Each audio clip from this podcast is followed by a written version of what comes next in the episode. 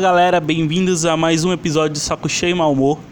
E o episódio dessa semana vai ser um discurso feito pelo autor do livro Papai é Pop. Um discurso que ele fez no TED Talk. Acho que vocês vão gostar bastante. Eu, eu recebi esse discurso é, como indicação de um amigo e eu gostei muito, então eu quero compartilhar esse áudio com vocês. Espero que gostem e que agregue alguma coisa para vocês. O discurso é assim: Eu não conheci meu pai biológico. A minha mãe, ela fez amor com alguém e depois nunca mais me contou quem era esse cara. E aí quando você é criança ou jovem, você começa a criar, né? E aí eu descobri que a minha mãe era amiga do Falcão do Inter. E aí eu disse, meu, é meu pai. Meu pai é o Falcão do Inter, velho. E aí depois eu fiquei pensando, pô, eu podia ser filho do Ike Batista, né, velho? Cara mais rico. Não agora, mas na época que ele era mega rico. Eu pensei, cara, esse podia ser o meu pai. Esse cara podia aparecer do nada e dizer, Angels, eu sou seu pai. E aí em março desse ano, março de 2015, a minha mãe descobriu um câncer no útero. E ela decidiu contar quem é meu pai. E o meu pai não é o Ike Batista. O meu pai é só um cara, meu. É só um cara. Um cara com quem ela se relacionou, engravidou, e eu nasci. E essa é a história mais comum do mundo, velho.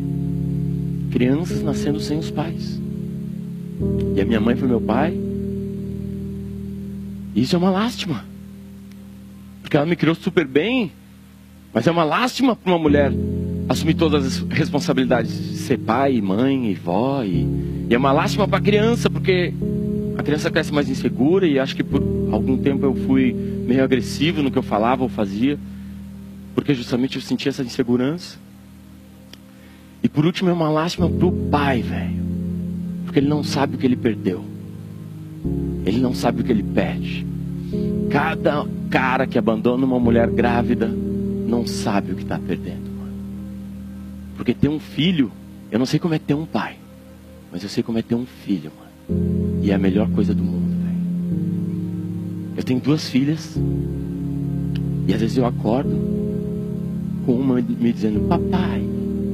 E é como se o sol estivesse do meu lado, me iluminando, você se sente quentinho, cara. Cada braço de uma criança de três anos te economiza uma grana de psicólogo e psiquiatra daqui a uns anos, entendeu, mano? Cada vez você anda de mão dada com a sua filha de 10 anos e ela te contando histórias. Você se sente a pessoa mais sortuda do mundo, cara. E é isso que esses caras que abandonam mulheres grávidas perdem. Uma série de histórias, cara. E uma série de momentos emocionantes, divertidos, interessantes.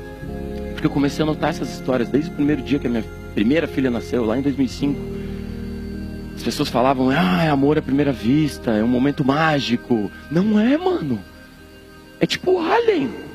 É um bebê saindo da barriga da sua mulher, a sua mulher toda estupiada, aquele bebê cheio de sangue. É assustador. Na primeira noite a minha mulher estava dando de mamar de um lado, dando de mamar de outro, dando de mamar de um lado, dando de mamar de outro. Ela não aguentou mais, dormiu, e aí era comigo. E eu chamei a enfermeira e disse assim: pelo amor de Deus, alguém me ajuda. E a enfermeira disse: não, velho, agora é com você. E eu comecei a escrever sobre isso. Mano, eu não achei romântico. E da primeira vez que as minhas filhas começaram a falar e contar histórias, a minha filha aos 5 anos disse que queria casar. Eu falei, por que você quer casar tão cedo? Daí ela disse, porque eu também quero mandar em alguém.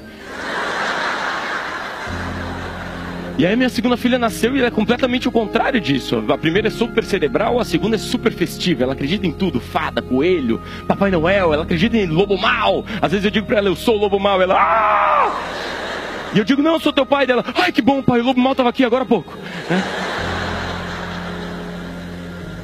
E essas histórias eu fui escrevendo, porque é incrível ser pai.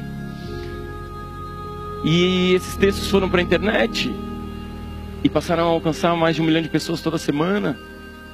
E aí a gente transformou isso num livro. Um livro chamado Papai é Pop. E aí a gente lançou esse livro. Eu esperava que fosse vender tipo 300 cópias. E aparentemente o livro encontrou uma audiência desses pais que não abandonaram mulheres grávidas.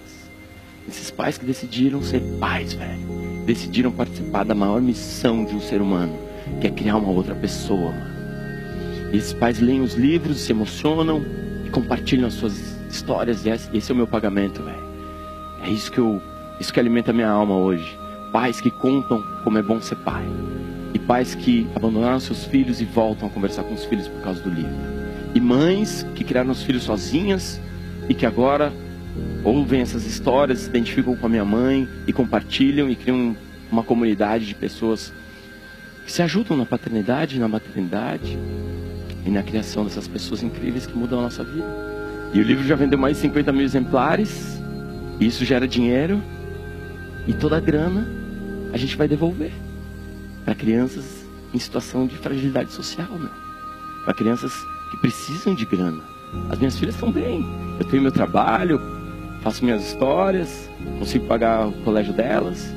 Esse dinheiro do livro vai voltar para crianças, porque o meu pagamento são as histórias que as pessoas compartilham.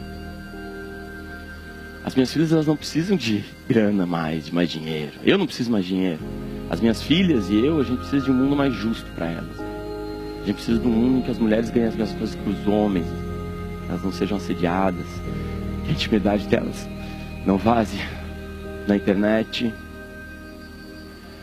A gente precisa de um mundo onde não aconteça com as minhas filhas o que aconteceu com a minha mãe.